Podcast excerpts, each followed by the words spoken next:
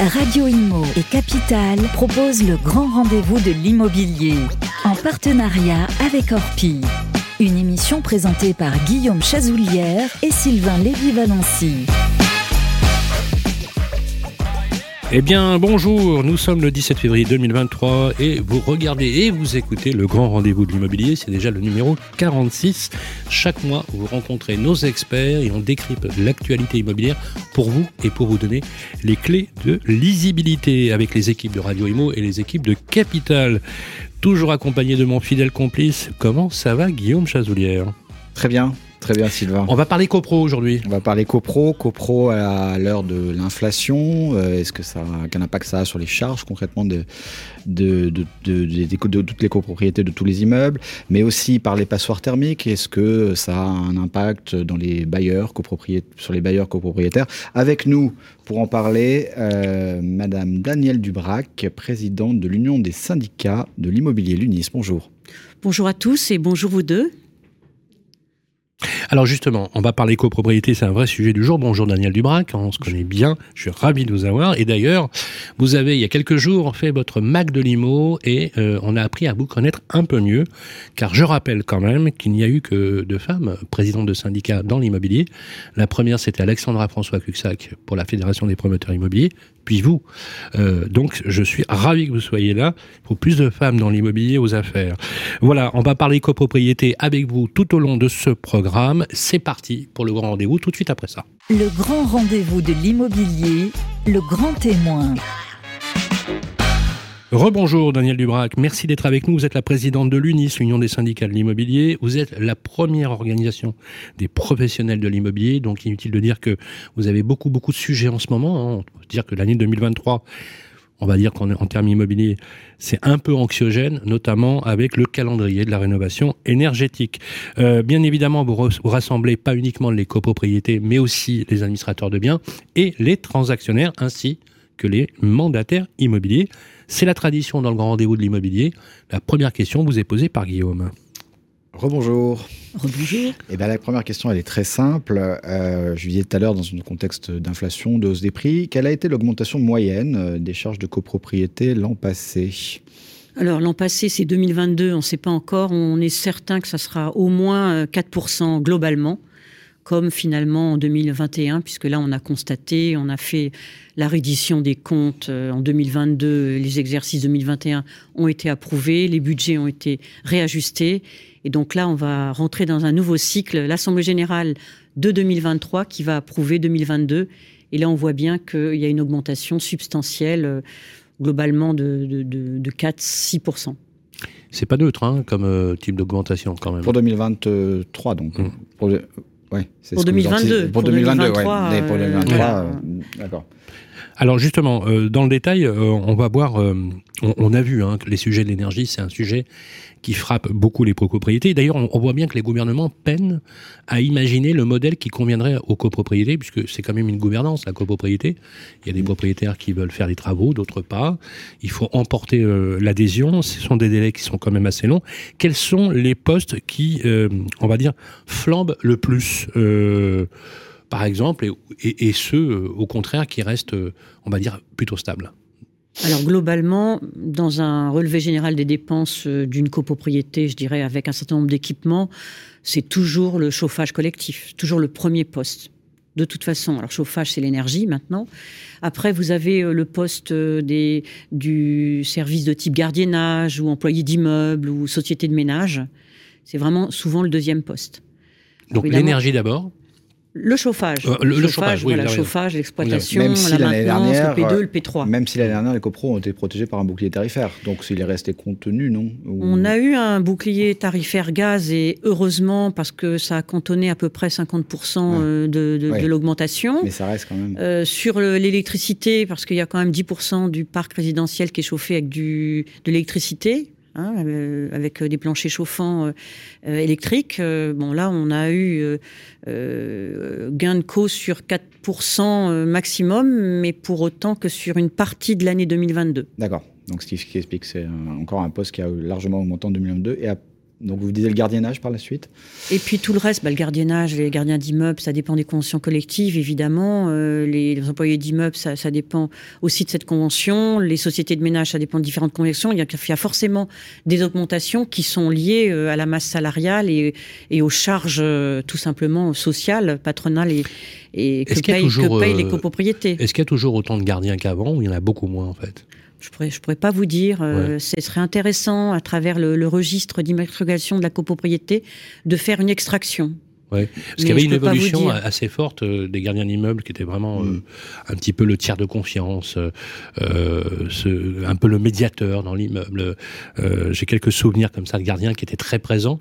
et puis je constate qu'au fur et à mesure, il y en a, il y en a de moins en moins. Bah, il y a deux problèmes. Il y a à la fois la loge de fonction et le logement de fonction. Il faut quand même que ça soit aux normes, au moins de sécurité incendie. Donc il y a quand même des choses. On paye aussi la taxe foncière. Bon, il y a, y a, ce type de d'arguments. Euh, et puis en plus, euh, effectivement, euh, un gardien, c'est une convention collective, mm. c'est payer une partie de, ses, de, de, son énergie, de son eau, et donc ça pèse. Et malheureusement, parce que le gardien, c'est un service de proximité, c'est une veille sur tous les, les, différents problèmes, que ce soit des problèmes techniques ou des problèmes psychologiques des occupants. C'est très important comme veille pour le syndic de l'immeuble, parce qu'il a les informations en temps réel sur les difficultés. On avait demandé à un moment donné que euh, pour ces gardiens-là, pour ces employés d'immeubles-là, mais plutôt pour les gardiens, euh, que les charges sociales patronales euh, n'existent pas pour ces gardiens parce qu'ils étaient vraiment un, agent social utile dans une collectivité. mais on n'a pas eu ça. on n'a pas eu ça. Alors justement, continuons sur les postes les plus importants et puis on va glisser tranquillement sur les conseils à donner pour contenir ces postes. Après, globalement, 6% hein, en 2021 sur les autres charges. Bah, vous avez, euh, quand vous avez un P3 ou quand vous avez un ascenseur euh, avec la loi d'Eurobien, euh, il y a plus de, en 2003, où il y a eu des travaux à faire, à un moment donné, il y a une obsolescence des équipements. Donc, il a fallu faire des travaux de remplacement de matériel, de petits dépannages. Mm. Il y a souvent des, des fuites d'eau. Donc, du coup, ces travaux-là, ben, ils pèsent. Hein, ils pèsent puisqu'à chaque fois, vous mm. avez le déplacement, vous avez la main-d'œuvre. Et sur les contrats, alors Les contrats d'assurance contrats d'assurance. Les contrats, qu'est-ce que euh, Une augmentation, une augmentation euh, sur les contrats d'assurance. Il y a aussi l'indice euh, FNB là qui est mmh. en augmentation. Et puis évidemment, tout dépend si il y a eu des, des, problèmes dans la copropriété, puisqu'à ce moment-là, vous avez. C'est pas des hausses majeures donc dans vos chiffres là?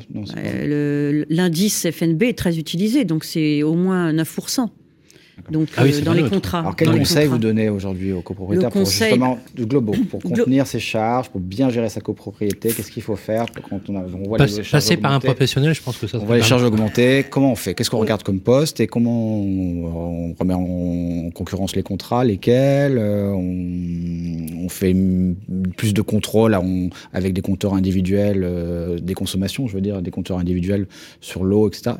Quels sont les conseils très concrets là Soit vous, soit vous distinguez euh, l'aspect énergie où là il faut vraiment mmh. mettre le paquet, regarder les contrats, etc. Mais pour tout le reste, il faut toujours avoir une image saine et sérieuse euh, de votre copropriété au niveau de la balance des copropriétaires, au niveau des contrats. Est-ce que quand il y a eu une révision, est-ce qu'elle était euh, liée à ce qui devait se passer dans le contrat? Vous avez des indices de révision, il faut toujours les regarder. Donc ça c'est le premier point. Il faut les mmh. négocier. C'est compliqué de négocier aujourd'hui parce que quand vous avez des pièces qui augmentent euh, bon, euh, il y, a des, vous pouvez peut-être négocier sur euh, des, des, visites supplémentaires ou des contrôles supplémentaires, des choses comme ça. Donc renouveler les contrats, bien regarder les indices, bien mmh. regarder comment le contrat va se reconduire, essayer peut-être d'avoir des contrats avec une faculté de le résilier en cours de cycle, même si c'est des contrats par exemple de trois ans, avec une faculté de, de se rétracter ou de résilier au bout d'un an.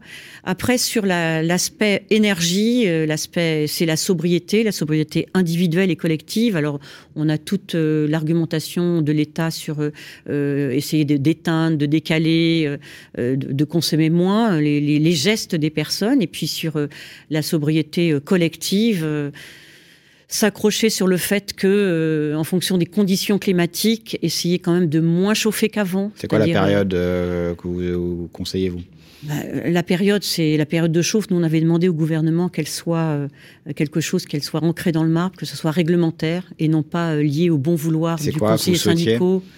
On disait que si on gagnait 15 jours en octobre et si on gagnait 15 jours en avril, c'est-à-dire qu'on faisait le 1er novembre et le 31 mars, c'est un peu dur, hein, parce que ça dépend évidemment des régions, mais globalement, euh, on pouvait gagner 15 jours d'un côté, 15 jours de l'autre, et c'était très important, parce que ça faisait au moins plus de 6% à 10% d'économie. Sur le volume donc, annuel. Voilà, donc la réglementation, on l'a pas, donc du coup, c'est le bon vouloir du conseil syndicaux euh, qui vous entendent. Des engueulades que peuvent avoir les gestionnaires, parce qu'il fait trop froid, il fait que ceci, cela. Euh, on avait aussi conseillé sur la température. Donc ça, avoir un contrat type euh, quand c'est par exemple des réseaux de chaleur ou des contrats de, de chaudière collective, il y, a du, il y, a du, P2 dans le P2, que ce soit effectivement bien dit la date à laquelle on va démarrer, mais aussi la température maximale euh, le jour et la nuit. Donc euh, on puisse comme ça avoir un, un contrat qui nous oblige à, à, proposer aux gens de se chauffer à ces conditions écrites. Voilà, c'est des choses qu'on peut peut-être discuter. C'est vrai que c'est compliqué parce que tout le monde n'a pas la même sensation du froid ou du chaud. Il y a aussi le confort d'été où on a, proposé que ça ne soit pas augmenté au-delà de 26 degrés, comme ça existe finalement dans les permis de, construire. Euh, mais là, je parle de l'existant. Globalement, ce sont des immeubles anciens que nous avons autour de nous. Il y a très peu d'immeubles où il n'y a pas ces facilités. On est obligé de réajuster. Et puis, bien sûr, euh, le désembouage. Euh, pareil aussi pour les, réseaux d'évacuation d'eau usée, pour éviter qu'il y ait des engorgements, qu'il y ait des dépannages de cette nature-là qui servent strictement à rien. prendre des contrats d'entretien de, façon à, ne pas avoir du curatif. Ça coûte peut-être cher, euh, comme ça, euh, one shot, ou si on prend des contrats de trois ans, c'est moins cher, mais ça peut rapporter gros en cas de, gros, gros, pépins, type engorgement ou dégâts des eaux. Donc voilà, il faut toujours penser à des contrats préventifs de maintenance des équipements en place, des évacuations en place, des tuyaux en place. Euh, sur le, sur le chauffage, le désembouage, l'équilibrage. Ça a été beaucoup abordé dans les questions de sobriété énergétique par le gouvernement. Et donc, évidemment, les professionnels l'ont euh, relayé. C'est vrai que c'est la voie du bon sens, hein, ce que vous dites, puisque c'est là tout l'intérêt d'ailleurs d'avoir un syndic professionnel hein, pour euh, justement anticiper et faire des propositions dans ce sens. Alors, la France, dans les pays de l'Union européenne, a été l'un des pays, sinon le seul pays, à mettre en place le bouclier tarifaire, un bouclier tarifaire euh, pour les consommateurs. Euh, la question qu'on se pose, c'est est-ce qu'il a été, euh, notamment pour le gaz et l'électricité, reconduit pour 2023 Absolument, ça a été reconduit et en plus il y a un plafonnement de 15% de la hausse alors évidemment, ça peut être sur le gaz, c'est le, c'est le tarif, euh, euh, tarif réglementé à la vente. Euh, bon, donc c'est 15%. 15% contre 4%. Donc, et alors, les copropriétés doivent s'en contenter de se dire, ça y est, c'est renouvelé, ou elles doivent faire quelque chose Non, alors nous, notre conseil en tant que professionnels, et même pour les syndics bénévoles et les, les personnes qui sont seules face à leur gestion, il faut absolument, absolument demander l'aide. Normalement, les fournisseurs d'énergie le font soit de façon internet, soit euh, par courrier. Mais vraiment, je vous incite à aller télécharger les attestations de demande de bénéficier de ce bouclier tarifaire euh, électrique et de tarifaire euh, gaz. Auprès de qui? De son fournisseur Auprès du fournisseur. Euh, le, gouvernement a un site euh, dans lequel on peut télécharger cette, cette demande, cette attestation qui, qui, fera que on aura un avoir comptable. On n'a pas de l'argent. Hein. Il faut bien se rendre compte que c'est avoir comptable. C'est pour ça qu'on parle de difficultés, de charges qui augmentent, etc. Mais on a aussi les problèmes de trésorerie qui vont être là. Et donc pour l'électricité, on a bénéficié d'un tarif réglementaire euh, d'un bouclier tarifaire électrique euh, sur 2023, sur toute l'année, avec des acomptes. Euh, la difficulté des acomptes, ça a été demandé, c'est que les, fournisseurs d'énergie ne sont pas enclins à donner ces acomptes. Pourquoi bah, il faudrait demander à Total Energy, par exemple, parce que c'est pas obligatoire dans la loi, c'est une possibilité. Et donc, du coup, on se rend compte qu'aujourd'hui, on n'aura peut-être pas les acomptes. C'était 50% du montant qui avait été précédemment donné sur l'année écoulée. Et là, on se rend compte qu'on n'aura peut-être pas nos acomptes et ça va bien nous embêter. On a quand même réajusté les budgets 2023 lors de l'Assemblée générale si on n'a pas les acomptes, ça veut dire quoi en fait? Ça veut dire qu'on paye et puis qu'on sera remboursé après bah, Oui, de toute façon, c'était ce qui se passait avant. Mais euh, ça peut poser des problèmes de trésorerie. Vous savez que le fonds de roulement, c'est pas plus d'un sixième du budget. bon, on a réajusté les budgets. Donc, qu'est-ce que ça veut dire? Ça veut dire qu'on va peut-être euh, décaler des paiements de fournisseurs. Et ça, c'est bien embêtant. Oui, parce que toujours, c'est la gestion de trésorerie. Euh, qui est toujours très Sur les conseils hein. aussi pour donner euh, baisser les charges, ce sont les indicateurs, les compteurs individuels, les éléments de mesure. Oui, ce type Ça c'est très mm. important parce que ça responsabilise l'occupant. C'est pas encore systématique. C'est pas systématique, bien que ça soit obligatoire. Euh, mmh. euh, ça coûte aussi de cher en, maintenance de ces équipements, mais ça peut rapporter go. Mais surtout, c'est que ça responsabilise l'occupant. Pour ça aussi qu'on leur a dit. De... Bah oui, parce qu'ils voient la consommation. Autrement, on ne voit pas. On voit la... pour l'eau, non Oui, bien sûr. On voit, puis on voit la, la répartition une fois par an. Mmh. Alors que là, si on a une information qui arrive, on se dit tiens, je consomme plus que d'habitude, je vais regarder. J'ai peut-être une fuite. Oui, c'est euh, effectivement ces sujets de comptage euh, c'est un vrai sujet global hein, dans la chaîne de valeur. Euh, on a l'impression qu'il n'y a pas d'uniformité dans les standards de comptage. C'est vraiment très hétérogène alors, il y avait des compteurs qui n'étaient pas capables de donner en temps réel l'information. Donc, déjà, il a fallu les équiper. Ça, c'est un gros sujet. Euh, la plupart du temps, en fonction du type de matériel, on a la possibilité de ne pas avoir une euh, taxation supplémentaire, un, contrat financier supplémentaire. Et avec les nouveaux modes de comptage aujourd'hui, justement, les compteurs, les Linky, par exemple, ou d'autres, on arrive à télécharger les données en temps réel Est-ce que ça, a, évolué globalement, techniquement? Oui, ça a évolué. On a l'information. On dit aussi aux, occupants euh, télécharger EcoWatt, télécharger EcoGaz. Ça va vous donner quand même une alerte. Donc vous allez peut-être vous demander est-ce que je suis en train de consommer plus ou est-ce que j'ai un problème de fuite? D'écart. Oui, c'est clair. Merci beaucoup, euh, Daniel Dubrac. Vous restez avec nous hein, pour la suite de notre programme, puisqu'on a une deuxième partie, justement, pour parler copropriété. Dans un instant, on va revoir notre premier expert. C'est un notaire, c'est Charles Flaubert, à ne pas confondre, bien évidemment, qui sera avec nous dans un deuxième temps. On se retrouve tout de suite pour cette séquence. Le grand rendez-vous de l'immobilier revient dans un instant. Vous et moi, on se connaît bien. On se voit tous les jours. Vous pouvez trouver que j'ai du charme, que je suis un peu démodé, ou trop isolé. Je suis capable de faire rêver comme d'empêcher de dormir. Mais même quand je ne suis pas là, on parle de moi. Et s'il arrive que l'on me quitte, c'est toujours bon de me retrouver. De m'avoir, tout simplement. Je suis l'ancien, l'actuel le prochain. Je suis le bien, celui que vous voulez acheter, vendre, louer ou faire gérer. Orpi, des femmes et des hommes pour votre bien. Le grand rendez-vous de l'immobilier, ça vous concerne.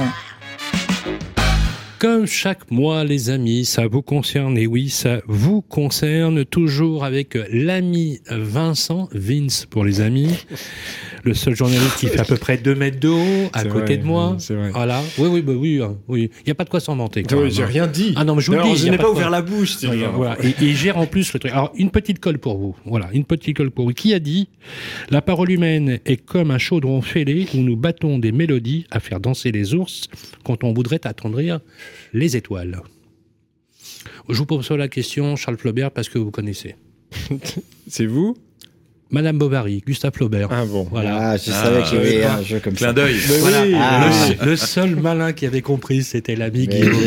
Ouais, il s'est dit, mais qu'est-ce qui va encore nous sortir pas sur Madame Bovary. Voilà. Bon, voilà. Un peu de culture, les amis, ça fait pas de mal. Hein, quand même.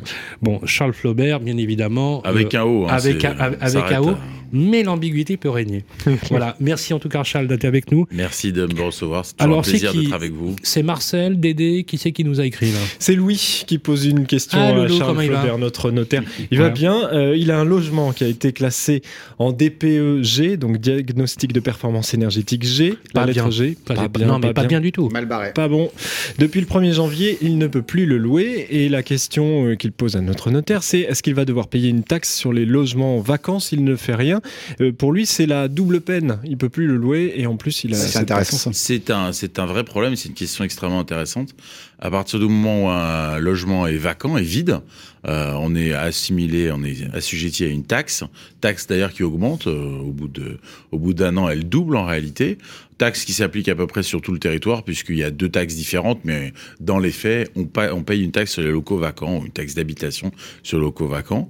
Euh, alors c'est une vraie problématique parce que euh, cette taxe on y est soumis, mais euh, pour on va dire si, si comment dire, pour ne pas la quitter, pour ne pas avoir la payer, on a quand même quelques exceptions.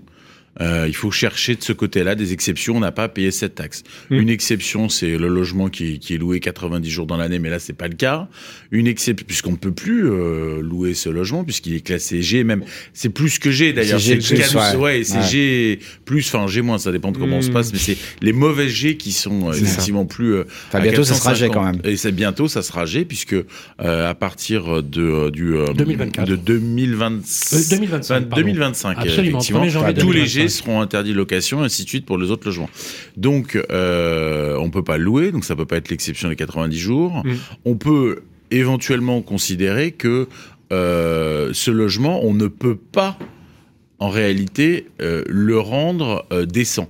Puisque les- la réglementation considère que, du fait de ce mauvais classement de performance énergétique, ces logements sont indécents, en tous les cas, ne remplissent pas les critères de décence. Donc, pour comment, euh, en réalité, ne pas avoir à payer cette taxe, c'est si on ne peut pas rendre ce logement décent, parce que le coût euh, de mise en de mise en on va dire en habitabilité en décence est supérieur à 25% de la valeur du bien. Donc en clair, si jamais euh, passer en E ou en F euh, ou éventuellement en D même pour prévoir le futur puisque comme on l'a dit les, Oui. les, les logements F également à, à terme seront pas on pourra pas les louer.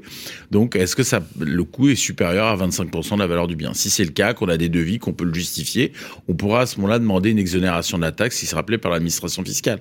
Mais c'est un peu contraignant parce qu'il faut bien savoir que l'administration tous les ans va appeler la taxe et tous Mm. les ans il faudra en justifier.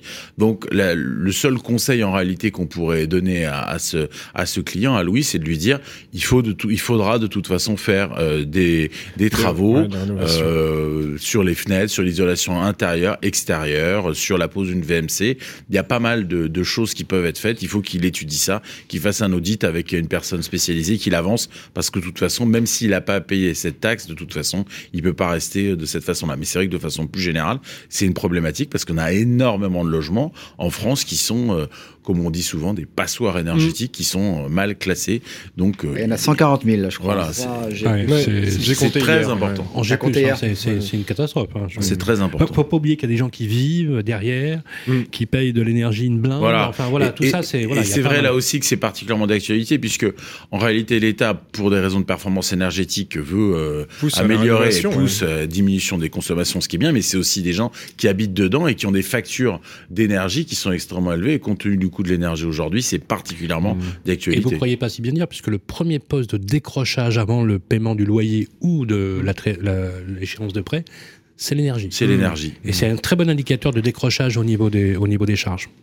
Une autre question pour Charles Flaubert maintenant, notre notaire, la mère de Sandrine, c'est Sandrine donc sur le groupe Facebook Le Club des Proprios. Euh, sa mère souhaite faire une donation de sa résidence principale à ses deux enfants pour éviter les, les droits de succession. Quelle est la meilleure stratégie à aborder? C'est bien de faire ça en plus. Alors, bah, sur le principe, c'est toujours euh, positif. Je dirais que euh, deux choses. Premièrement, il faut quand même savoir que une donation, c'est un acte irrévocable, c'est un acte solennel, donc il doit être reçu par un notaire, officier ministériel, officier public, donc c'est un acte solennel qui est irrévocable. Donc bien comprendre que euh, Sandrine ou sa maman, puisque c'est a priori, mère, voilà, c'est la mère de Sandrine, euh, si elle consent cette donation, c'est irrévocable, donc c'est un acte très important, notamment pour sa résidence principale. On perd le contrôle euh, sur euh, la, la vie future de sa résidence principale. C'est très important. Deuxième chose, comment procéder? Je dirais répéter toujours. Euh, les abattements, 100 000 euros par parent par enfant, donc bien lui dire qu'en fonction de la valeur de, Hmm. de ce bien, que ce soit une maison ou un appartement, un 100 000 euros d'abattement. Donc s'il y a un enfant, deux enfants et ainsi de suite, 100 000 euros d'abattement sur lequel on paye pas. Deuxièmement, pensez toujours à une chose. On peut aussi utiliser des abattements pour les petits enfants, puisqu'il y a des abattements 31 865 euros pour les petits enfants, ça peut être utile et, et- également. Et puis, euh, pensez au démembrement. Là aussi, on a déjà parlé ensemble. On peut toujours redire ce que c'est que l'usufruit. Hein. C'est l'usus et le fructus, c'est-à-dire la perception des fruits et l'usage des biens. Donc pourquoi pas, éventuellement, la mère de Sandrine conserverait l'usufruit. Elle est donc certaine de pouvoir rester dans ce bien immobilier toute sa vie et éventuellement de le louer si jamais euh, elle souhaite euh, recevoir le loyer. Et elle donne la nue propriété. L'intérêt de ce démembrement, c'est que des taxes, euh, les taxes ne sont perçues que sur la valeur de la nue propriété Hmm. donnée. Par exemple, si jamais euh, la mère de Sandrine a moins de 61 ans, cet usufruit est évalué à 50%, ce qui veut dire que donc la nue propriété qu'elle donne est évaluée à 50%, elle ne paiera donc des taxes, l'assiette des taxes ne sera donc assise que sur la moitié de la valeur du bien, et donc l'autre moitié, l'usufruit qu'elle conserve, pas de taxes à payer dessus. Donc c'est toujours intéressant. Bien évidemment, on ne peut que conseiller à Sandrine et à sa mère d'aller consulter et d'aller chez un notaire qui lui euh, sera très heureux de lui donner des indications pour cette donation. Allez chez Charles Flaubert. C'est à... Allez chez un notaire. Oui. Charles Flaubert, merci beaucoup. Merci à vous. Des réponses aux questions de nos auditeurs. Vous êtes à Saint-Maur, on retrouve. À Saint-Maur-des-Fossés. Avec plaisir. Merci, merci beaucoup Charles. On va se Merci à vous, à très bientôt. Dans le grand rendez-vous de l'immobilier, on va passer maintenant avec une agente immobilière qui va euh, faire, je crois, je- même sa première euh, analyse d'expert avec Vincent dans quelques instants. Merci Charles. On se retrouve tout de suite après. Le grand rendez-vous de l'immobilier, ça vous concerne. Et oui, ça vous concerne. Seconde reprise. Euh, voilà, j'ai décidé de changer de dictionnaire. Oui. Voilà, j'ai décidé de, de changer de dictionnaire. J'ai dit qu'on sera agente immobilière. Voilà. Agente immobilière. Et ceux qui sont pas contents, c'est pas grave. Voilà. Bon, on dit agent immobilier, mais en fait, on dit agent immobilier parce que c'est même dans la loi maintenant. Dans la loi Allure, la protection du titre d'agent immobilier. Donc, on a une agent immobilier, voilà, avec, euh, c'est un néologisme. Et c'est Anne Bocco-Basso qui est avec nous. Bonjour, Anne. Eh ben bonjour Sylvain, Voilà. bonjour à tous. Et vous avez l'ami Vincent, celui qui tire plus vite que son ombre, sur le club Facebook des proprios. Oui, on a récupéré les questions des auditeurs et donc on vous les pose maintenant. Le groupe Facebook pour vous derrière le, le post ou l'écran, c'est le club des proprios pour poser vos questions à nos experts.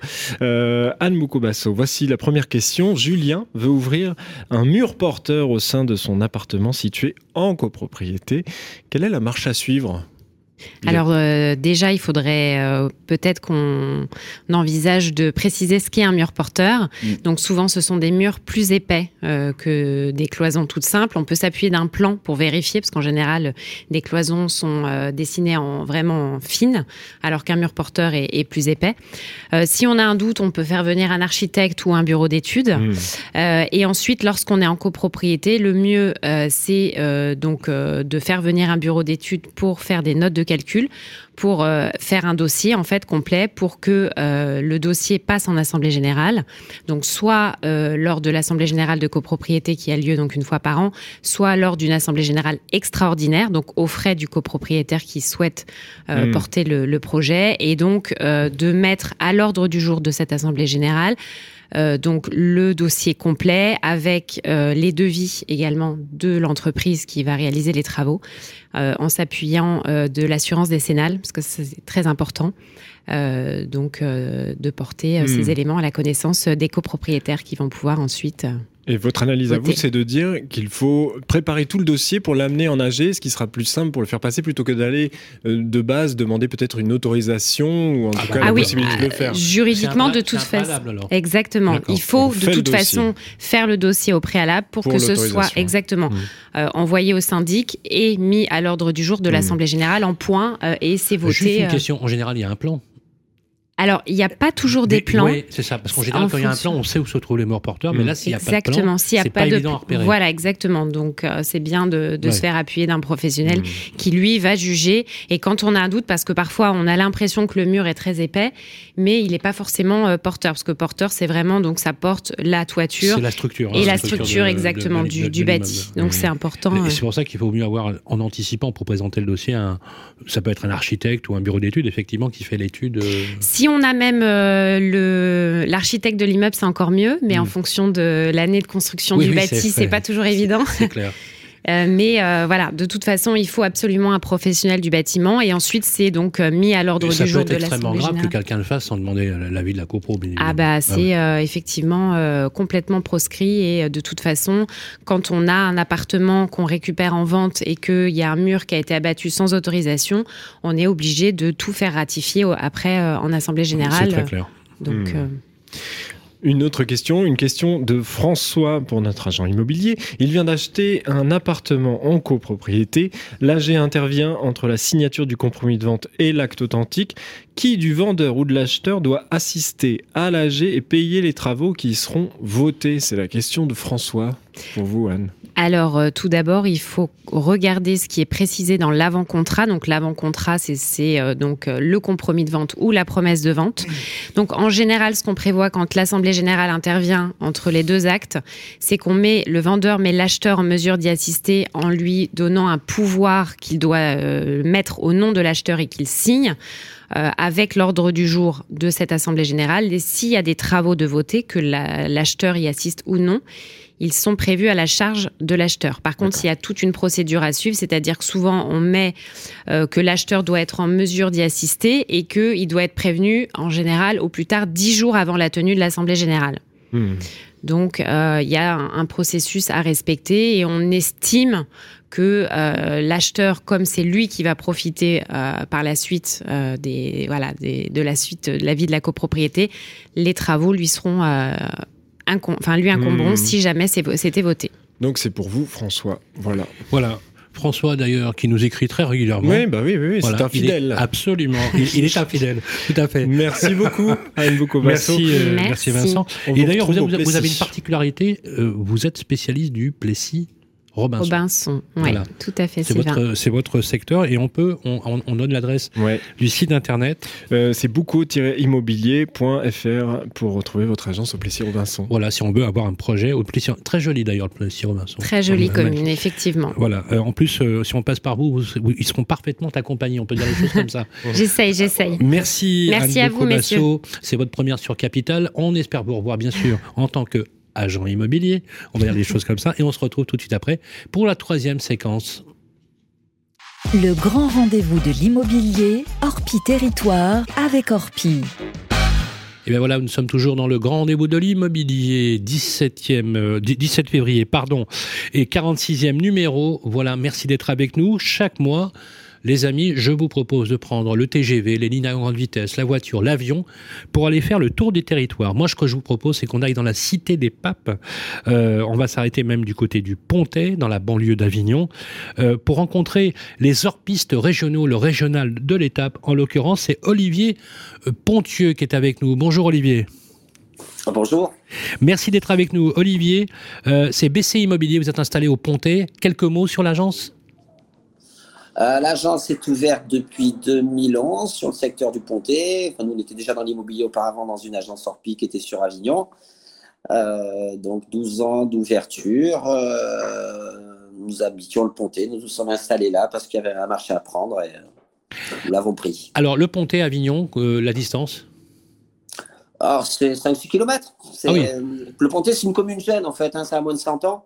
C'était la banlieue d'Avignon, enfin, il y avait l'hippodrome, euh, des vergers et autres, et puis un jour, ça a pris son autonomie. Alors, on a, en 1925. alors, vous le savez, comme chaque année au mois d'août, euh, il y a le festival, euh, c'est la cité des papes, on y mange très bien à Avignon. On n'y fait pas qu'y danser sur le pont hein, d'Avignon, on fait aussi du business, mhm. ça se développe plutôt pas mal. Est-ce que la région, Olivier, est toujours aussi attractive pour l'immobilier? Oui, oui, oui, tout à fait. On a la les prix sont attractifs. Euh, c'est notamment la, je crois, la préfecture la moins chère de PACA. Ah oui, quand même. Exemple. Ah oui, d'accord. Alors, est-ce qu'on a une idée sur la région grosse ville à côté quand même. oui, oui, bien sûr. Euh, bon, euh, je, suppose que la ligne à grande vitesse a beaucoup aidé.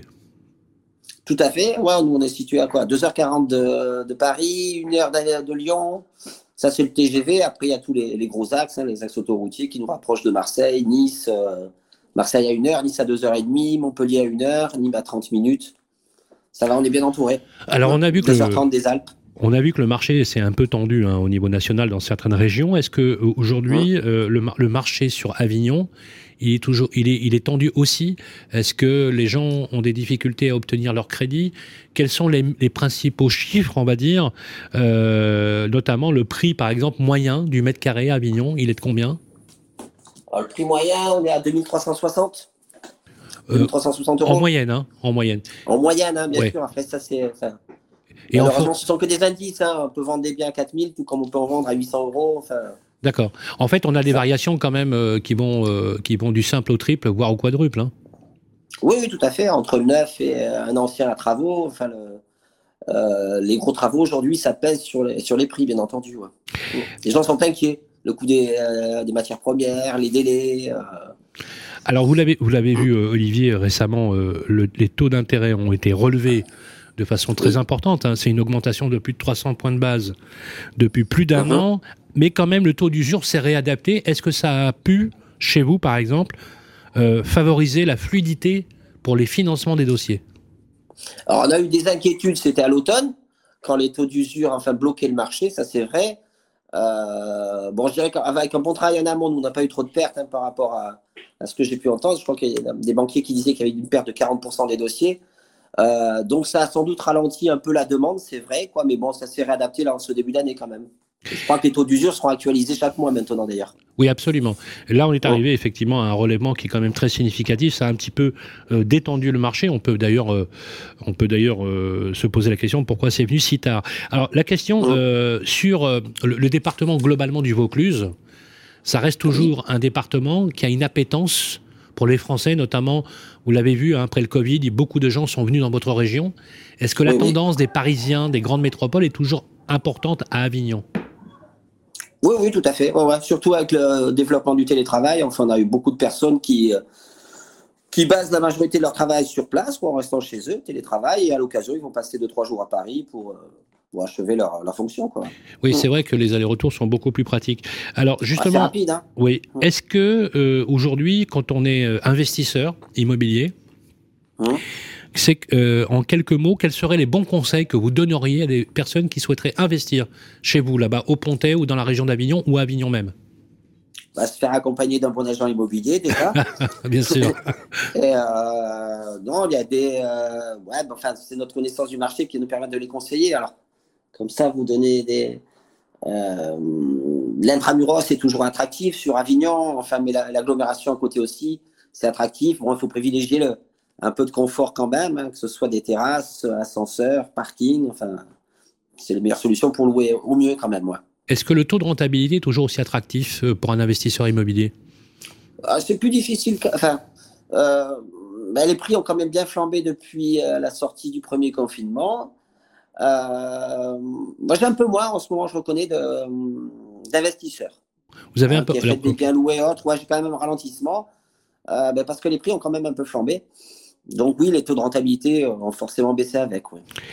Alors, on nous pose une question justement euh, sur votre région, hein, donc euh, euh, Avignon et la banlieue, bien évidemment. On peut dire Oui. que le Pontet, c'est un peu la banlieue d'Avignon. Pour un C'est T2, ça. pour un T2 avec un parking et une petite terrasse, quel est le budget moyen? On nous pose la question. Alors, tout dépend des communes. Enfin, euh, on peut avoir trouvé sur la commune de Sorgue, qui est à côté du Pontet, des, des biens à partir de 80 000 euros. Euh, et après, sur d'autres communes où l'offre euh, d'appartements est moindre, on va être sur du 120, 130, euh, facile. Et on a quand même un, un gros delta de différence. oui. D'accord. Ouais. Est-ce que le autre question, d'ailleurs, c'est la même personne qui nous pose cette question sur l'investissement.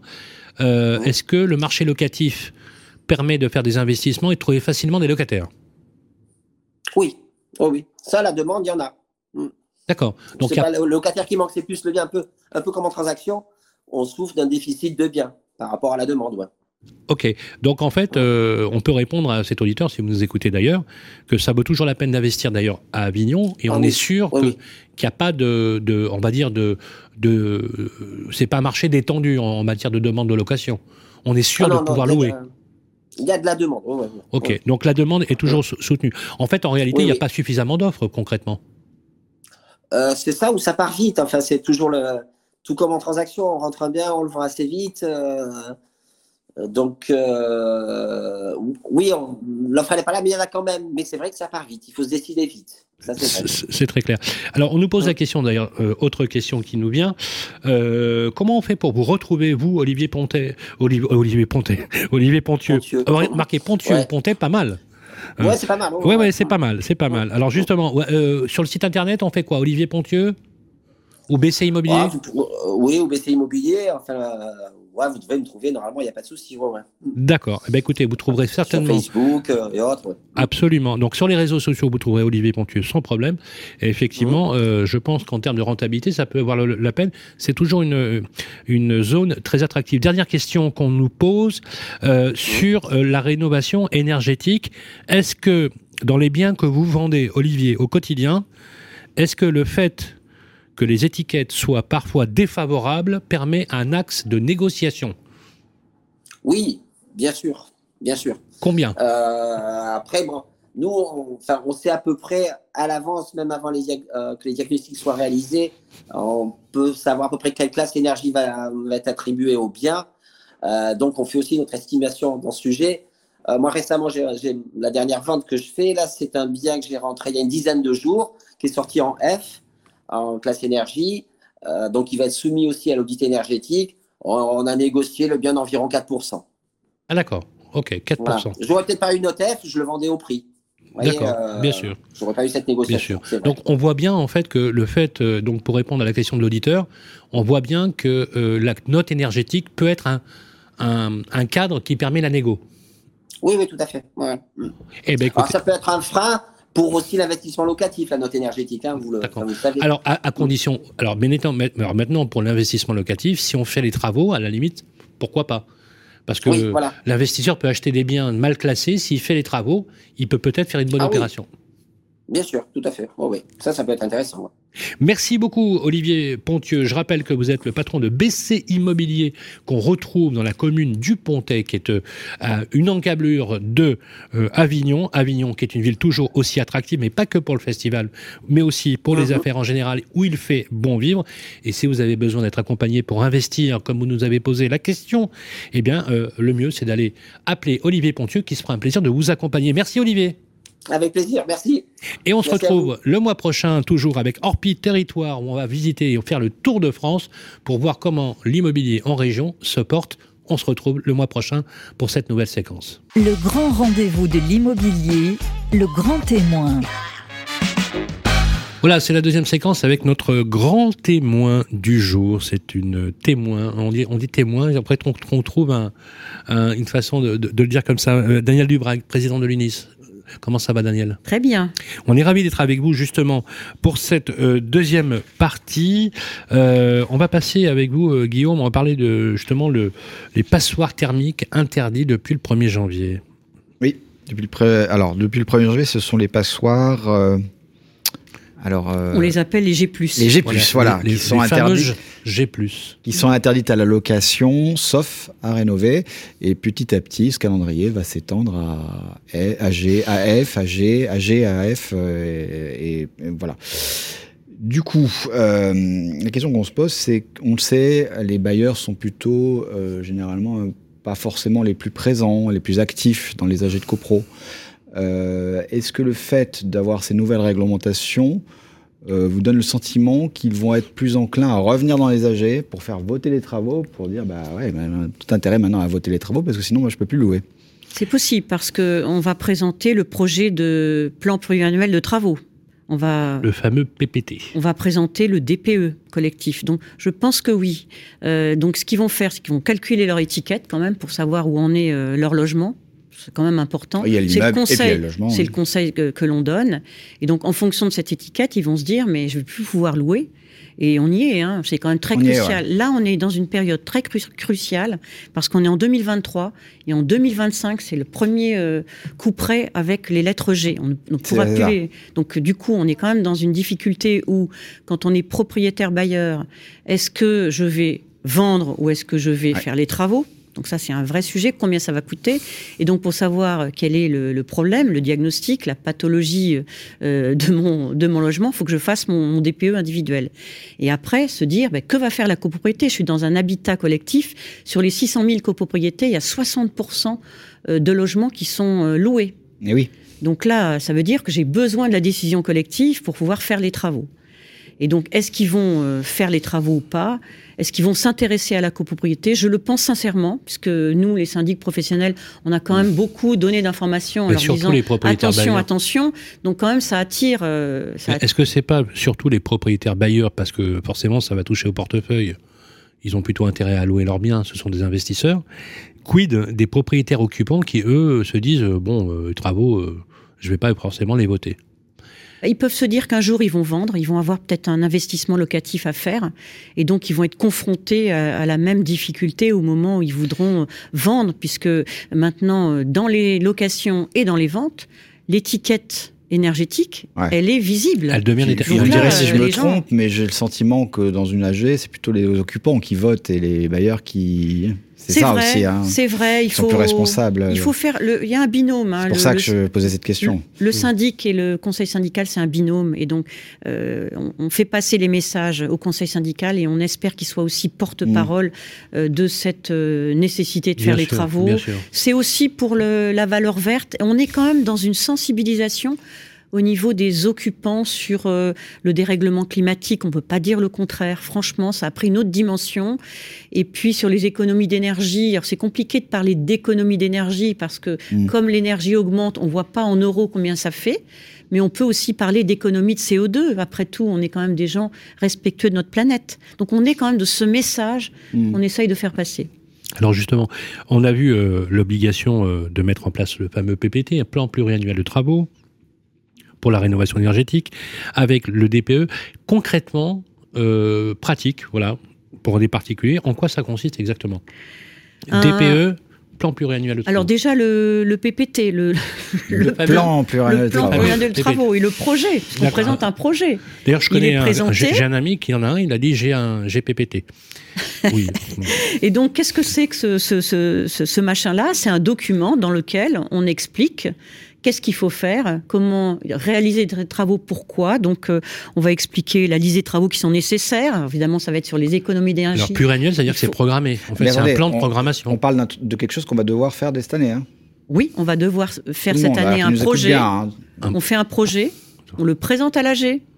Il est adopté le plan ou il n'est pas adopté. Qui fait le projet? Le conseil syndical alors? Non, c'est euh, le syndic qui a Ah, ben, préalablement fait voter une étude pour pouvoir, euh, enfin qui a fait voter un devis, Bien sûr. un bureau d'études spécialisé le syndic, d'accord. qui va rédi- qui va établir ce document. euh, parce que dans le- Obligatoire des, des AG de cette année. Si les Oui. syndics ne le font pas, il faut leur rappeler de le faire.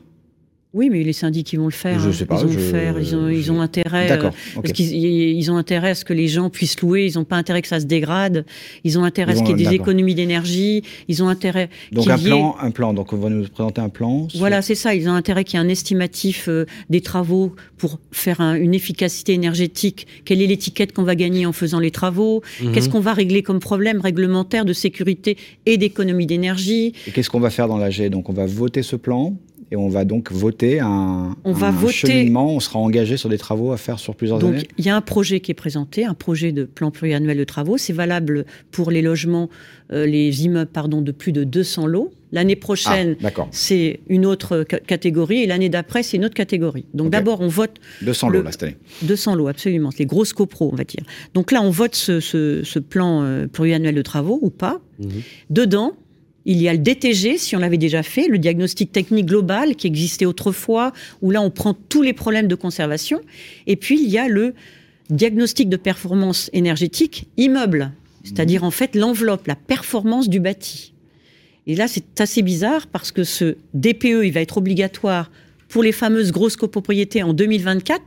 Mais pour pouvoir présenter le Oula, projet oui. de plan pluriannuel de travaux, il faut que ce DPE Soit soit inclus, puisque pour que le projet, le plan pluriannuel de travaux soit adopté et qu'il puisse bénéficier d'aides, les fameuses MaPrimeRénov, etc., il faut qu'il y ait la notion d'économie d'énergie. Donc il faut savoir où on en est dans ce diagnostic de performance juste- énergétique. justement, vous avez évoqué le, fi- le financement. C'est bien là où le bas blesse.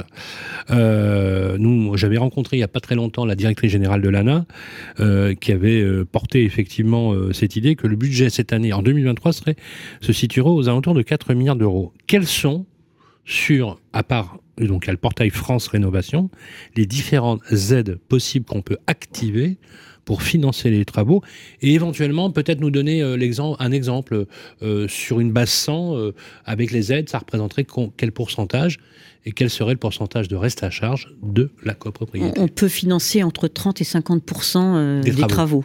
Si, bien sûr, euh, la copropriété est enregistrée au registre des copropriétés, si, bien sûr, les gains d'énergie, c'est 35 Travaux de rénovation énergétique. hein. Travaux de rénovation énergétique. On est en train de parler de Donc, des conditions- aides pour la rénovation énergétique. Immatriculation au registre des copropriétés Oui, et un minimum de gain énergétique de 35%. voilà, exactement. Donc euh, c'est important. c'est quoi qu'on doit solliciter qu'on doit... Alors d'abord, il y a ma prime euh, Rénov CoPro, elle est valable pour toutes les copropriétés, il n'y a pas de condition de ressources, elle est plafonnée, il faut mieux se renseigner et de regarder sur le on site aura un France zoom tout Rénov. de suite après là-dessus. Voilà, donc euh, hein, c'est plafonné, c'est euh, un socle de 25% du montant des travaux minimum, et après, en fonction de, difficultés supplémentaires ou de caractéristiques supplémentaires, vous pouvez avoir des bonus. Un bonus parce que vous êtes en passoire FG, Mmh. un bonus parce que vous avez au contraire une basse consommation, euh, un bonus parce que vous êtes en copropriété euh, fragile, un bonus parce que vous avez une prime pour les occupants modestes, etc., etc. Et vous avez en plus, ça c'est les aides collectives, les aides individuelles qui peuvent s'ajouter, et en plus des aides régionales. D'accord. Et donc, au max, ça couvre 50%. Ça peut aller jusqu'à 50%. D'accord. Oui. Je pense globalement. Comment hein, on finance le reste à charge quand on a une copropriété en général? C'est une excellente question. Il peut y avoir aussi euh, le certificat d'économie d'énergie, Oui, hein, puisque les fournisseurs, privé. Les fournisseurs d'énergie sont obligés de faire des économies sur leurs propres installations ou de sensibiliser les gens, ou au contraire de racheter euh, des euh, économies d'énergie qui sont faites sur des programmes. Donc la copropriété pourra bénéficier par rapport à un fournisseur d'un euh, certificat d'économie d'énergie, donc ça correspond à des euros. Donc on a aussi cette, euh, cette particularité-là. Et puis ensuite... euh, Et pour les activer, il faut, comment on fait pour activer alors, pour activer euh, de plus C2E. en plus, ces aides vont être conditionnées à euh, quelqu'un qui va les assister, l'accompagnateur Rénov. Ah, voilà. Aujourd'hui, l'accompagnateur Rénov, il existe pour les parties individuelles, pour les logements individuels, les maisons individuelles. Pour les copropriétés, à partir de septembre 2023, l'accompagnateur Rénov va pouvoir euh, regarder les travaux, monter un plan de financement, regarder le reste à charge collectivement et individuellement, Va pouvoir ou doit pouvoir Enfin, je veux dire, Doit sera, pouvoir, ça ça, sera, fait ça sera- partie- ça sera obligatoire. Ça fera partie oui, de normalement, de normalement, oui, de plus en plus, euh, les aides vont être conditionnées à la présence D'un- de cet accompagnateur, D'accord. parce que l'accompagnateur copro, c'est une garantie que les travaux répondent bien à l'éligibilité de l'aide. C'est qui cet accompagnateur? Ça peut être qui Un Ben, architecte? Enfin, oui, des gens qui vont être agréés, qui sont agréés pour ça. Et qu'on Euh, nous. Il y a des tiers où? financeurs aussi qui font aussi ça en même temps qu'accompagnateur. Donc l'accompagnateur, c'est quoi? C'est un assistant à maître d'ouvrage. C'est au moment de la souscription de ma prime à neuf, par exemple, qu'on nous dira voilà, vous avez une liste d'accompagnateurs. euh, Exactement. C'est ça? Exactement. Au Aujourd'hui, il y en a. l'ANA que ça Oui. va, ils vont nous Oui, guider. ils sont, ils sont labellisés. Il y en a certains, sont mais ils labellisés s'occupent sur que des particuliers. Sur le portail de les- France Rénovation, d'ailleurs, la ministre l'avait annoncé ici, la création, parce qu'on avait reçu Emmanuel Vargon, qui avait annoncé la création de, de mon accompagnateur Rénov. Donc c'est bien qu'il ait la compétence copropriété à partir donc du coup, du, vous avez dit, de septembre 2023. Oui, c'est ça. C'est donc, pas déployé encore pour les pas, copropriétés. c'est pas encore. euh, C'est peut-être aussi des- une des, raisons pour laquelle il n'y a pas euh, autant de dossiers qu'on voudrait sur euh, la rénovation globale en copropriété. Ça va sûrement bon, accélérer les, les rénovations globales. Je pense Alors, que on ça a va évoqué le- la question du DPE, bien évidemment, parce qu'on avait, il y a- il y avait trois choses hein, que j'ai entendues.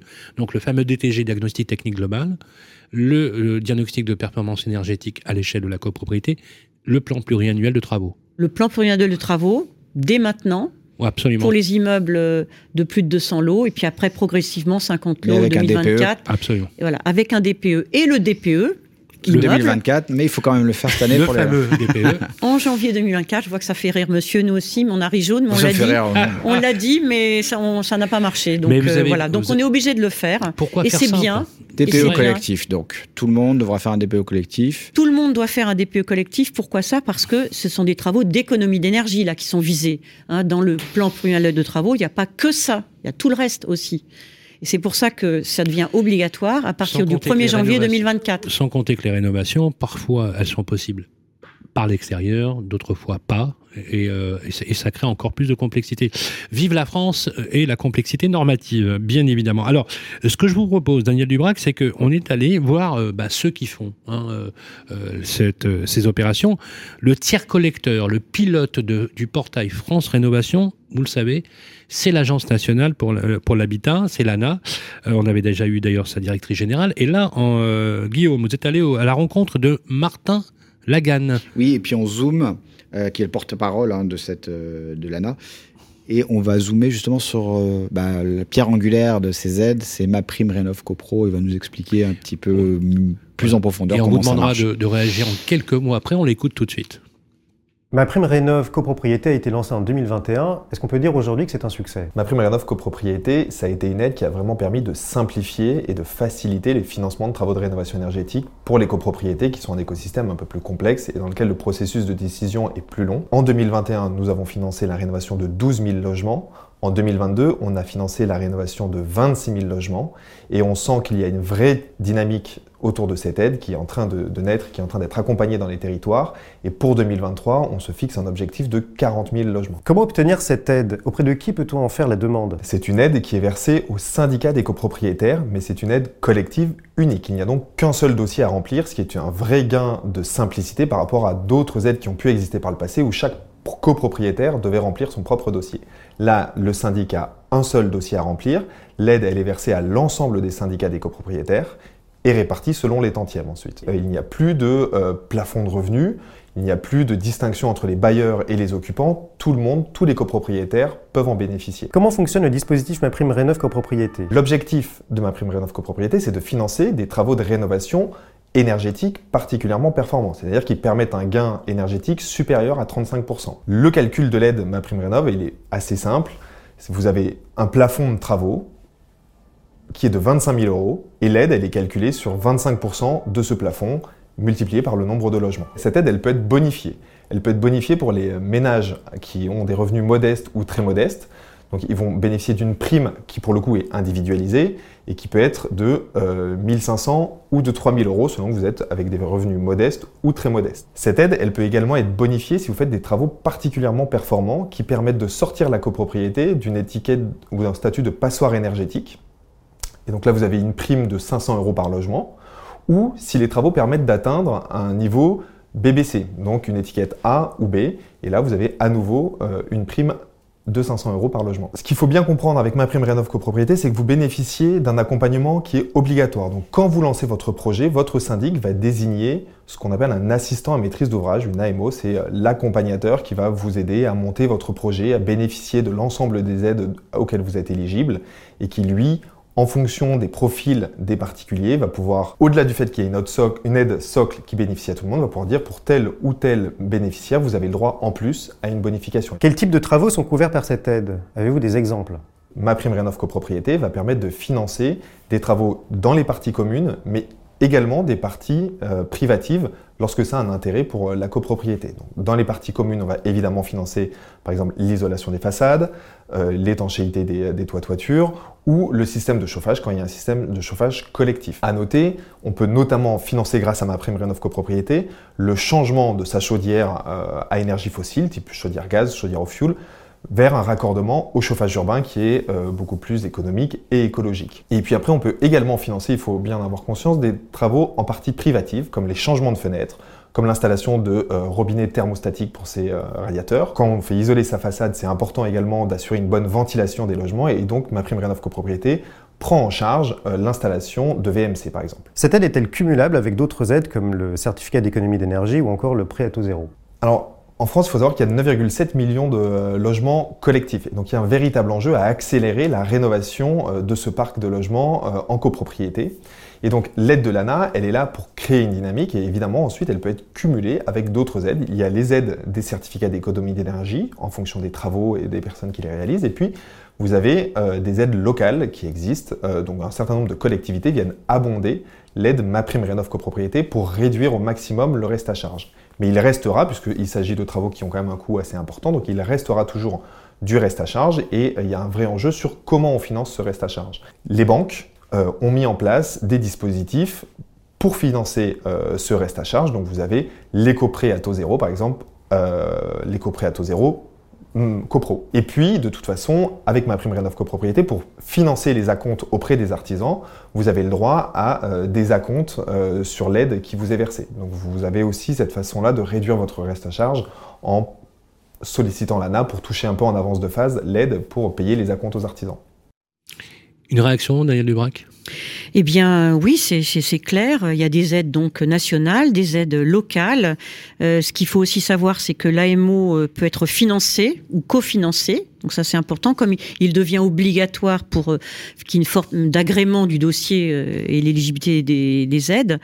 Donc c'est important. Sur les banques Bon, il n'y a pas quand même beaucoup de dispositifs. Nous, on aimerait bien que les banques regardent le prêt collectif au syndicat des copropriétaires. Je ne parle pas du prêt où chaque copropriétaire pouvait adhérer et payer, se faire financer Mais sa oui, cote un prêt souscrit par la copropriété. Par la copropriété, ça pose la question de l'impayé et de la garantie face à ça. Euh, donc voilà. Euh, sur le, Juste un- sur le- l'accompagnateur Rénov, juste une question. Euh, j'ai semblé, il m'a semblé comprendre que peut-être que les syndics professionnels pourraient jouer le rôle de l'AMO. C'est possible ou pas Les syndics, ce sont des tiers de confiance, donc ils vont accompagner, ils vont bien Donc- sûr monter donc, les par dossiers. nature, ils font de la Ils vont fournir, oui, euh, on, bien, on a monté des dossiers avant qu'il y ait Mais ma bien prime sûr. rénov. Oui. Et, Ce que je veux dire, c'est que l'assistant à la maîtrise d'ouvrage, c'est pas nouveau pour les syndics. Ils, le font déjà par ailleurs pour plein de sujets. On l'a fait par ailleurs pour les autres aides, Bien euh, sûr. quand on était en plan de sauvegarde ou autre. euh, On voilà. est sur un chiffre, euh, on a donné quelques chiffres, c'est quand même faible, je trouve, même si ça monte en puissance. Comment ça se fait que les copropriétés s'en emparent pas plus vite que, que ça du, de, ce, de ma prime Rénov CoPro? Alors, déjà, 20 000, euh, euh, 26 000 en 22 Oui, 26, c'est pas énorme, Elle, est- elle énorme, hein, oui, elle est prolongée, vous avez raison, elle est prolongée déjà. Non, mais je veux dire, ça fait Il- deux ans que ça existe. Oui, mais il ne que- vous a pas échappé que récemment, il y a quand même eu le Covid. Et donc pendant le Covid, Oui, il s'est effectivement. pas Bon, passé grand-chose, honnêtement, même si on avait l'opportunité de faire des assemblées générales en distanciel. Ensuite, il y a quand même l'inquiétude de la crise euh, euh, ukrainienne, quoi qu'il arrive. hein. Mmh. Bon, Ouais. Les gens sont quand même un petit peu inquiets. Et puis, pof, il y a eu la crise énergétique. Et oui, et puis Donc là, en ce euh, moment, ouais. dès l'instant où les bailleurs ont une obligation de faire les travaux, sinon ils ne peuvent plus louer, là, la question se pose et donc du coup, il peut y avoir un, un espèce de rassemblement à la condition qu'on puisse voter les travaux, à la condition que le DPE collectif qui va exister dans le dans l'habitat collectif puisse être supérieur au DPE du logement, c'est-à-dire de façon à rendre opposable ce DPE et qu'on puisse avoir l'obligation de faire les travaux, une incitation plus forte à faire les travaux si le DPE de l'enveloppe est moins bon que le DPE individuel de chacun des logements. C'est très clair. Alors c'est très clair et surtout ça me démontre une chose, euh, Daniel Debrac, c'est qu'il est urgent et même essentiel de passer par les professionnels pour ça, qui ont parfaitement décrypté euh, cette actualité normative. Merci beaucoup, Daniel Dubrac. Je rappelle que vous êtes présidente de l'Union des syndicats de l'immobilier, la première organisation en France patronale. Vous êtes aussi accessible sur unis-imo .fr si vous voulez en savoir plus sur l'activité euh, des, euh, de la chaîne de valeur de l'immobilier. Merci Daniel Dubrac et on enchaîne tout de suite avec la troisième séquence de Ça nous concerne. C'est pour vous, à tout de suite. Le grand rendez-vous de l'immobilier, ça vous concerne. Et voilà, nous sommes toujours dans notre euh, programme, le 46e numéro du grand rendez-vous de l'immobilier. Ça vous concerne Oui, ça vous concerne et ça vous concerne tous les mois. Avec le grand, le seul, l'inénarrable, c'est toujours l'ami Vincent. Oui. Ça va, Vince? Ça va très bien. Voilà, Très, on très a. Oui. une super avo- avocate, la plus douée dans l'immobilier, Mm. Parisien super. et français. Voilà. Et pas loin. Voilà. Elle est, On euh, discutera des honoraires tout de suite après. Emmanuel Lefebvre est Voilà. avec nous. Bonjour Emmanuel. Bonjour. Bienvenue, avocate donc euh, à Versailles. Euh, première question pour vous, c'est Bernard. Il a accepté une promesse de vente. Problème, quelques semaines après, l'acquéreur a fait jouer la condition suspensive de prêt et s'est rétracté. Il refuse de donner un justificatif euh, de refus de prêt. Qu'est-ce que peut faire Bernard ça, c'est pas bien. Ça, c'est vraiment pas bien de faire Non. ça. Et en ce moment, c'est assez souvent. Ouais. pourquoi. C'est vrai, hein Oui, en ce Ouais. moment, on a beaucoup de dossiers comme ça. Ah bon Mhm. Ouais, bah, je pense qu'avec les problèmes de prêt, mais c'est vrai que la première des choses, c'est vraiment de regarder euh, les termes de la promesse.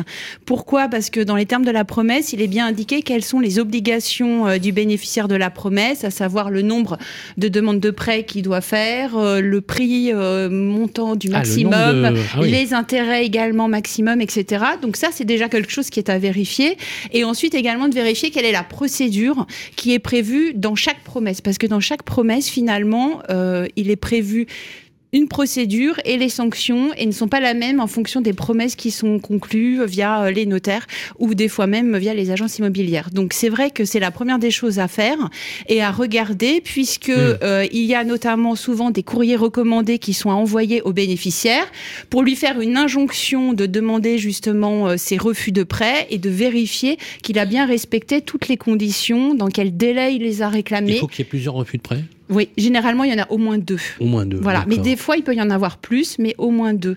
Et ensuite, en fait, une fois qu'il a fait ce courrier recommandé et que sa mise en demeure, il y a des fois une procédure également qui est à faire avec un notaire qui doit faire une injonction également, également au bénéficiaire pour savoir ce qu'il en est et quand est-ce qu'il peut faire jouer ce que l'on appelle la clause euh, de pénal ou qui est la clause pour l'indemnité d'immobilisation puisqu'il est prévu qu'il y a une sanction, c'est-à-dire que la condition suspensive de prêt ne peut jouer que si le bénéficiaire a respecté toutes ses obligations, sinon il a une sanction et dans ces cas-là, c'est la clause qui est prévue. Alors il faut faire très attention justement à cette clause puisque des fois il y a un montant très important qui est mentionné sur la promesse, Ouais. mais et des fois il y a aucune somme qui est séquestrée chez le notaire ou seulement une petite somme séquestrée chez le notaire. Ce qui est très Et- souvent le cas, en fait. Voilà, Ouais. exactement. Et le problème après, c'est que pour récupérer ce qui est prévu dans la promesse, donc on imagine qu'on va récupérer euh, des dizaines de milliers d'euros, et finalement, bah, il y a soit rien qui est séquestré chez le notaire, soit une petite somme séquestrée chez le notaire. Et en plus, qu'il faut quand même aussi, la deuxième chose à savoir, c'est qu'un notaire ne peut pas restituer la somme d'argent qu'il a séquestrée, il faut un accord entre le bénéficiaire euh, et euh, le vendeur, ou sinon une décision de justice. Donc c'est vrai que souvent, c'est malheureusement le parcours du Quel est le combattant. montant de la clause pénale? Bah ça, c'est également, ça dépend. euh, ça peut être En 5%, on va dire à peu près, Combien? 5% à peu 5%. près. Des fois, 5%, des ouais. fois ça Du peut être montant 5%. de la vente. Oui, oui, des fois ça peut être Oui, donc ça, ça- ou des fois même un peu plus, mais Donc généralement. celui qui se rétracte, s'il ne justifie pas bien, et si Ouais. on a quelqu'un qui est un peu velléitaire, ça peut quand même lui coûter bonbon quand même. Oui, Ouais. ça peut lui coûter. Alors après, il faut quand même voir qu'il faut faire une, dé- il faut faire une action en justice. Donc généralement, ce type de dossier finit en transaction euh, où on dit que bah, la somme qui est séquestrée chez le notaire, s'il y en a une, bah, finalement on la récupère, mais il faut quand même l'accord. C'est très Hmm. clair. Une autre question pour vous, Emmanuel Lefebvre. Véronique, elle est présidente du conseil syndical de son immeuble. Un de ses copropriétaires a fait déplacer sa cuisine dans son appartement. À cet effet, ce copropriétaire a touché au réseau collectif sans autorisation préalable de la copro et a même commis des dégâts Dans que peut faire Véronique Mais c'est pas et bien, la mais, copropriété. mais quand même, Vincent, Ouais, euh, qu'est-ce qui se passe? Mais c'est pas bien. Il se passe que les gens veulent être libres, monsieur. Voilà, mais Ça, un peu trop. voilà. Mais un peu C'est- trop, malheureusement. Moi, je, voilà, je, Il y a quand même voilà. des règles. Moi, je pose la question à Maître Lefebvre. hein, je suis désolé, Maître Lefebvre, qu'est-ce qu'on fait? Bah, en fait, il y a quand même une hein. règle qui est essentielle en droit de la copropriété, c'est si on touche aux parties communes, donc Hmm. là en l'espèce au réseau collectif ou à l'aspect extérieur, il faut une autorisation préalable de l'Assemblée générale et pas du syndic. hein, attention, Hmm. c'est de l'Assemblée générale. Donc ça veut dire que là, la Euh, Assemblée copropriété. générale, ça veut dire qu'il faut réunir l'Assemblée Ouais. générale. Ah voilà, ouais. exactement. Il faut réunir l'Assemblée Ouais. générale et l'Assemblée. Non, parce que maintenant, on peut demander une assemblée générale spéciale. Avant, c'était pas le cas. Et maintenant, n'importe quel copropriétaire peut demander une assemblée générale spéciale à ses frais. Et dans ces cas-là, l'assemblée générale euh, donne une autorisation et éventuellement sous condition. Hmm. Donc, elle peut dire, bah, OK, mais nous, il faut qu'on ait tel projet, il faut que l'architecte de la copropriété vienne surveiller, etc. Et si ça n'a pas été respecté comme là, Et voilà, de- la Véronique se demande ce copropriété, qu'elle peut faire. voilà, est extrêmement forte parce que elle peut faire une mise en demeure pour dire que vous, ils doivent stopper les travaux. Si ce n'est pas le cas, on peut même assigner en référé devant le tribunal, donc le juge de l'urgence, au final, sans habilitation euh, de l'Assemblée générale, pour demander une démolition sous astreinte avec remise en état. Une domini- Oh Démolition sous astreinte avec remise. Et alors là, en plus, c'est imparable. Mmh. Et à partir de ce moment-là, la personne doit passer par l'Assemblée générale, avoir une régularisation de ses travaux. Et si elle n'a pas cette régularisation des travaux, la seule solution, c'est une autorisation judiciaire. Mais la sanction, c'est comme on ne peut pas se faire justice à soi-même, l'autorisation judiciaire, on ne peut l'avoir que si on n'a pas commencé les travaux. Donc ça veut dire que c'est comme le jeu de loi, on retourne au départ, on démolit tous ces travaux, on demande l'autorisation de l'Assemblée générale. On Si on les l'a pas, autorisation du juge. Donc autant dire qu'il faut faire très attention Hmm. et absolument avoir cette autorisation de l'AG avant de commencer ce type de travaux. Et on rappelle qu'un tuyau dans un mur, ça peut être aussi les parties communes. Enfin, sous-entendu, euh, c'est du réseau collectif. Donc, si on y touche, on est comptable de passer devant euh, Voilà. l'Assemblée générale. Comme un chauffage aussi, Ouais. un radiateur Mmh, peut être aussi Mais- dans le cadre d'un chauffage collectif. D'où euh, l'intérêt d'avoir toujours des bons tuyaux pour, euh, Et des bons avocats pour aussi. faire les choses. surtout, surtout, des Surtout bons- des bons avocats. Sinon, on est légèrement dans la merde quand même. hein. Merci, Bon. merci beaucoup, Merci. Véronique, pardon, euh, avec Bernard, qui ont posé des questions sur le groupe Facebook, le Club des Proprios. Et merci donc à Emmanuel Lefebvre. Lefebvre, euh, avocate en spécialiste de la copropriété qu'on retrouve donc à Versailles euh, et dans toute la France aussi sur blob-avocat.com. Blob avec un Blob, avec un B comme Bernard. Mais blob, ça veut pas dire le. En anglais, c'est pas le. Non. le- Non, c'est comme euh, ce qu'a envoyé Thomas Pesquet dans l'espace. Mais oui, très bien, très bien. On va, Blob-avocat.com. on va aller sur des zones stratosphériques avec notre Exactement. avocate préférée. Merci Emmanuel. On se retrouve bientôt Oui, sur, j'espère. euh, euh, ici sur le grand rendez-vous de l'immobilier. Je vais y arriver avec nos amis de Capital et de Radio Imo. Et on va bientôt se quitter. Euh, on se retrouve dans quelques instants. Le grand rendez-vous de l'immobilier, Guillaume Chazoulière, Sylvain Lévy-Valency. Merci d'avoir suivi ce 46e numéro du grand rendez-vous de l'immobilier. On va se retrouver comme d'habitude le mois prochain pour un numéro inédit. On va parler, Guillaume, de l'achat et des envies d'achat pour le marché immobilier 2023. Oui, on fera un point sur le marché de l'immobilier, l'achat, le printemps de l'immobilier qui approche. Euh, 17 mars, on se retrouve. Voilà, on va se retrouver le 17 mars. D'ici là, prenez soin de vous. Le podcast, comme d'habitude, est récupérable sur toutes les plateformes qui vont bien, sur le site de Capital, sur le site de Radio Imo. Merci aux équipes techniques de Radio Imo, Baptiste, Nicolas, Vincent et toutes les équipes, ainsi que celles de Capital. On se retrouve le mois prochain. Ce sera le 17 mars. Prenez soin de vous. Bon week-end. Le grand rendez-vous de l'immobilier, en partenariat avec Orpi, 1350 agences immobilières partout, rien que pour vous. À retrouver sur les sites de Radio Imo et Capital.